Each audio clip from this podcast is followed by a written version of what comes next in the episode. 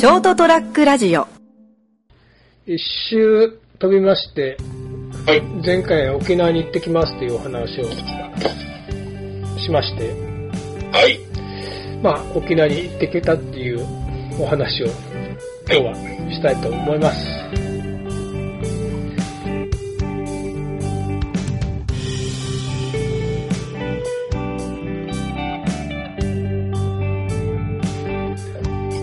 はい、えー、改めまして、えっ、と、10月の12日ですね。人生をこすべエピソード370回、斉藤でございます。で、お相手いただいておりますのが、成田です。よろしくお願いします。よろしくお願いします。はい。お休みだったんですね、今日。まあ、休めるかどうかちょっと微妙だったんですけど、うん。なんかもう、や、休もうと思って休みました。ちょっと、ちょっとわかんなかったんですよ。うん。仕事になるかもしれなかったんで。なるほど。うんうん。寒いでしょ？そっちも。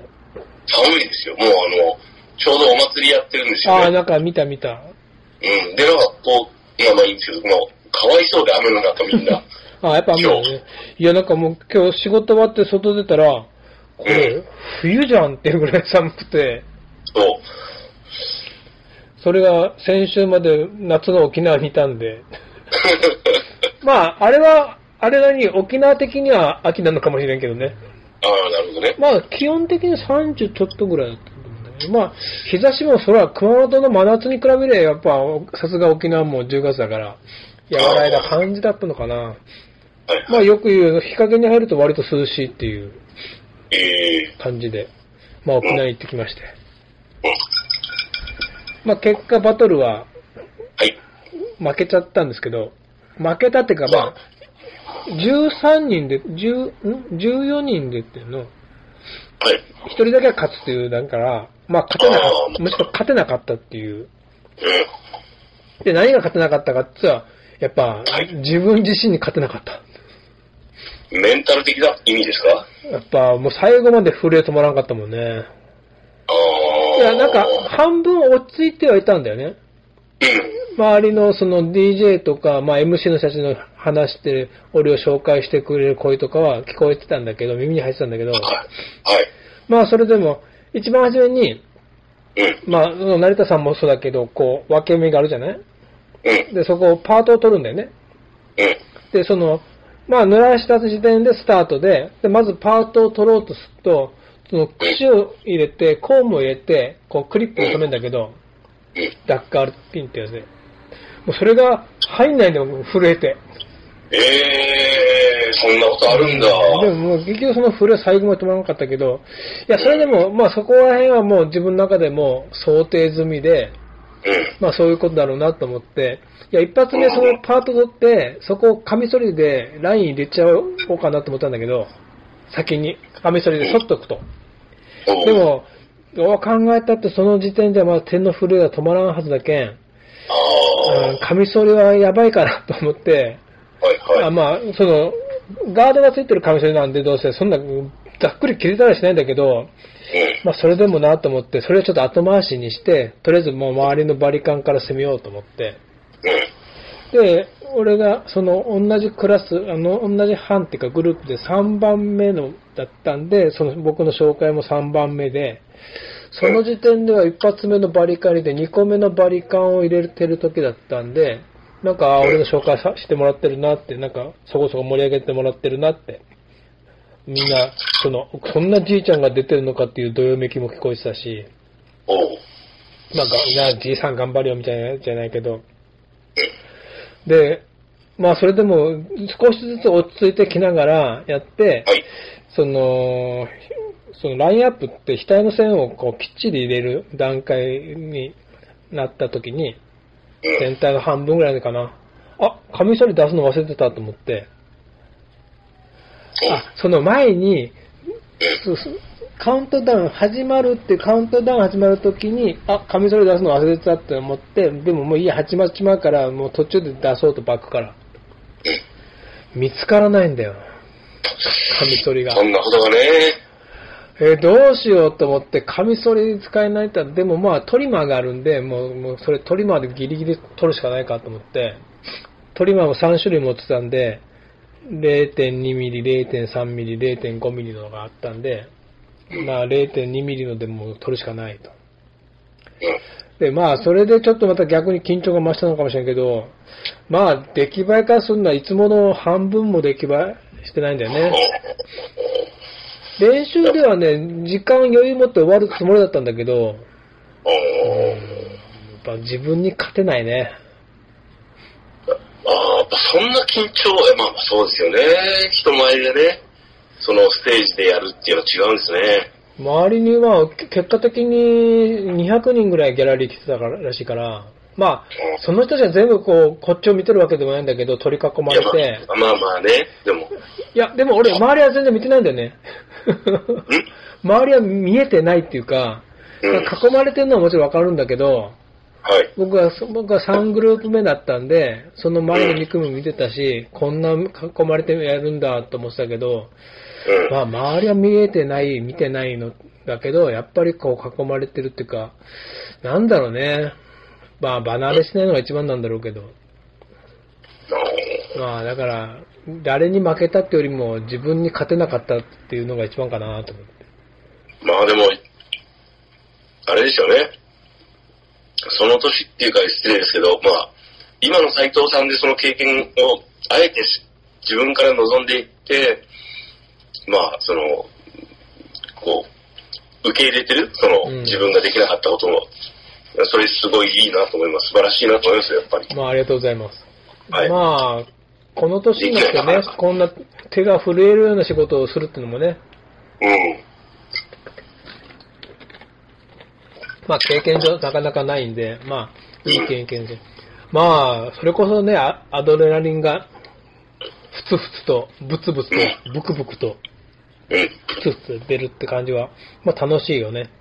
うん。で、一緒の、本当全く一緒のグループで、その、前回話したけど、東京で会ったライバルたちと、東京で会った4人のうち3人同じグループだったんでね、偶然、うん抽選やった結果。だから、はいでも後考えると、なんかいい3人でこう、グループ戦えたかなと思って。うん。で、その一緒の組、隣でやったのが50歳の人で、うん。その50歳の彼が、だいたい自分自身がもともと最年長かなと思ってたら、もっと上のじいちゃんがいたっていう。いるんだ、上って。うん。まだいたのって感じだね。で、まあ、その彼とも、その、打ち上げで話して、もうその彼も悔しいってってね、やっぱ、やっぱ何が悔しいってみんな一緒だろうけど、うん。自分自身の実力が出し切れないかった、それを見見られちゃうのが悔しいんだよね。俺のって、こんなもんじゃねえぜねえんだぜっていうのを見てほしいんだけど、うん。まあみんなある程度そんな感じなんだろうけど、まあでもなんかいいですよね。そういうこう、技技術的なことで言うと、その歴史な、なんですかね、キャリアで言うともうほら、前も最初に言ったけど、出る年じゃないじゃないですか、正直言うと。そうなんだよ。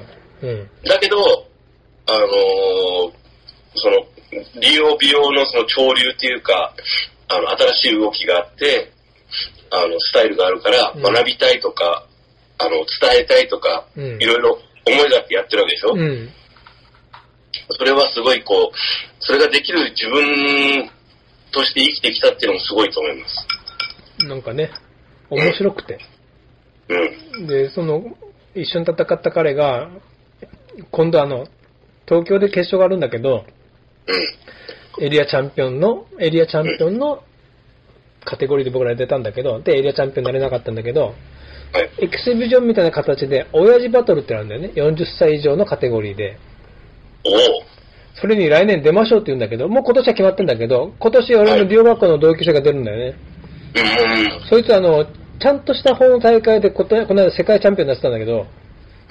そのちゃんとした方の世界チャンピオンになったくせに、こんなアンダーグラウンドの方の親父ちゃんバトルに出るって、あいつも面白いなと思うけど。ああだから本当はそいつと同じステージに立ちたかったんだけどね、同級生うも。まあそれは無理だったけど、来年親父バトルに出ましょうよって言われたんだよね。でももう、俺はいいかなっていうのも正直なとこだし、うん。親父バトルっていうのが、その東京じゃなくて、だけじゃなくて、エリアごとのチャンピオンを、予選をやるんだったら出ようかなと思うけど。あ、なるほどね。うん。なんかエキシビジョンで出るんじゃなくて、うん。ちゃんと予選を経てあるんだったら、その予選から出ようかなっていう気もなくはないけど、なんすか、その現役感は。もうレジェンドと名乗ってもいいんですよ、年齢的には。う。うんいや、だから、もちろんね、その、出たい人いっぱいいると思うんだよね。ーん。そのバトルに、今度のでも。で、まあ、僕も手を挙げて選ばれたから、堂々として出られるんだけど、出たい人もっといっぱいいると思うから、うん。もうその若い人にその席は譲ろうかなってのは一番強く持ってるんだよね。あーなるほどね。で、俺はもう応援する側に回ろうかなって。なるほど。だからまたなんかどうも来年も九州、沖縄予選は沖縄でやるような話だったんで。だったらもう見に行こうかなって。いや、お沖縄行ったんだけど、はい。飛行機の窓から以外は海見てないんだよね。ほぼほぼ。空港でちょっと見えたぐらいサーファーとしてどうかと。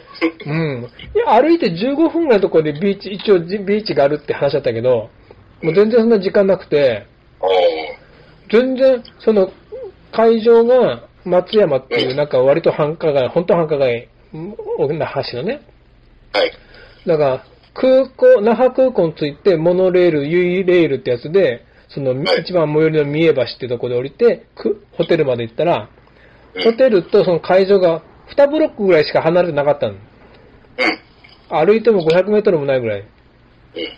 そそこの往復で、で、またその三重橋でモノレールの駅まで歩いただけで 3, 3日間 ?2 泊3日、で、出てないんだよね、そこから。あそうなんだ。うん。どこも。だから来年はちょっと、もしそこで沖縄であるんだったら、まあそのバトルを観戦しつつ、ちょっと、ちょっとぐらい観光したいなと思って、なるほどね。あの、その、もしかしたら、う海に、その、15分歩いて、ビーチに行くかもしれんと思って。それこそまた、あの、B さん ?B さん、俺、いつもホテル泊まるときって、あの、ホテルのスリッパ履きたくないんで、いつも B さん持っていくんだよね。今回忘れちゃって。でも。多分沖縄だから、コンビニで売ってるだろうと思って、うん。うろうろしたら、まあ、うん売ってたんだけど、なんかうまいサイズがなくて、ああ、なるほど。4軒このコンビニ回ったんだけど、うん。セブンイレブン2軒と、ファミマを2軒うん。今回の沖縄行きではい。一番びっくりしたことが、はい。ん？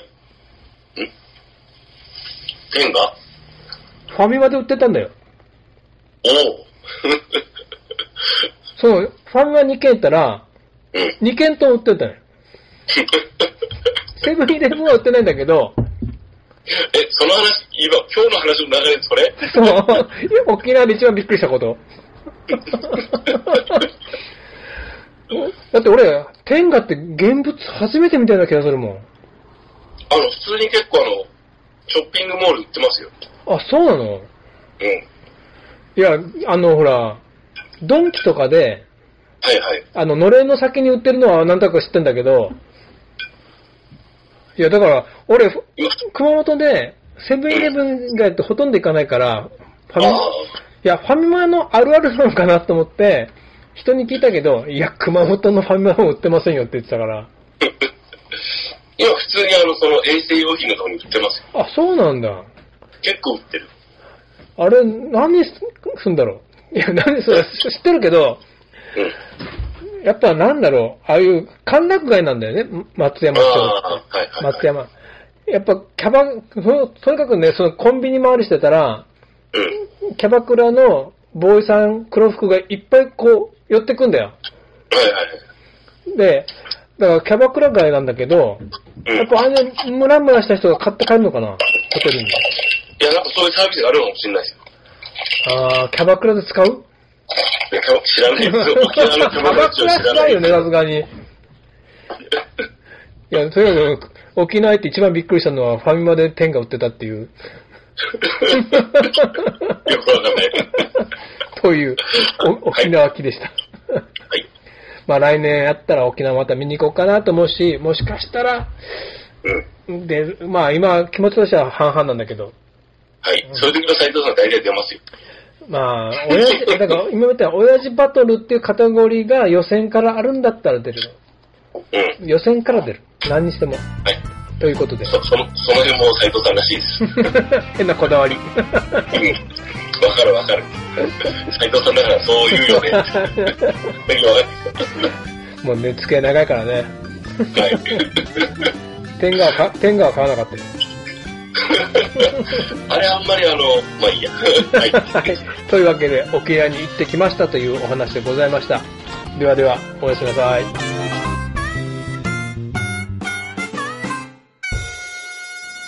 ST-radio.com ショートトラックラジオ